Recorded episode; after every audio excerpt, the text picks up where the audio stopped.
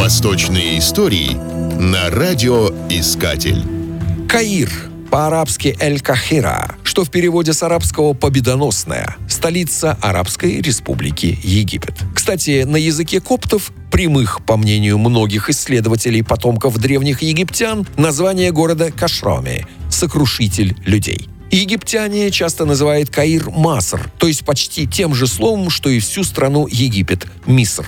Каир стоит по обоим берегам реки Нил в северной части Египта, непосредственно от места, где река вытекает из долины, образуя дельту Нила. К юго-западу, сливаясь с Каиром, к нему примыкает Гиза.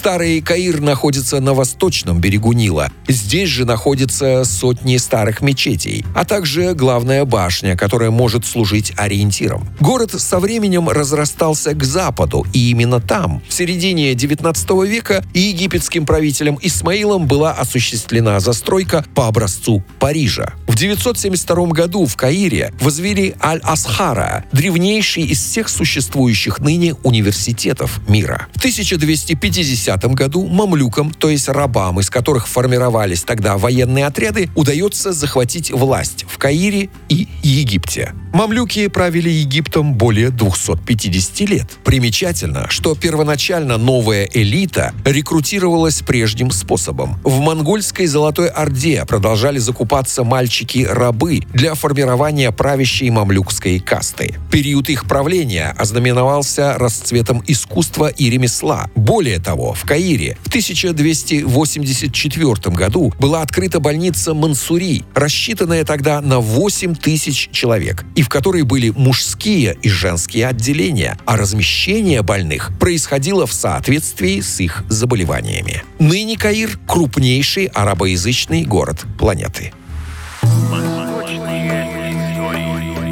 Восточные истории на радиоискатель.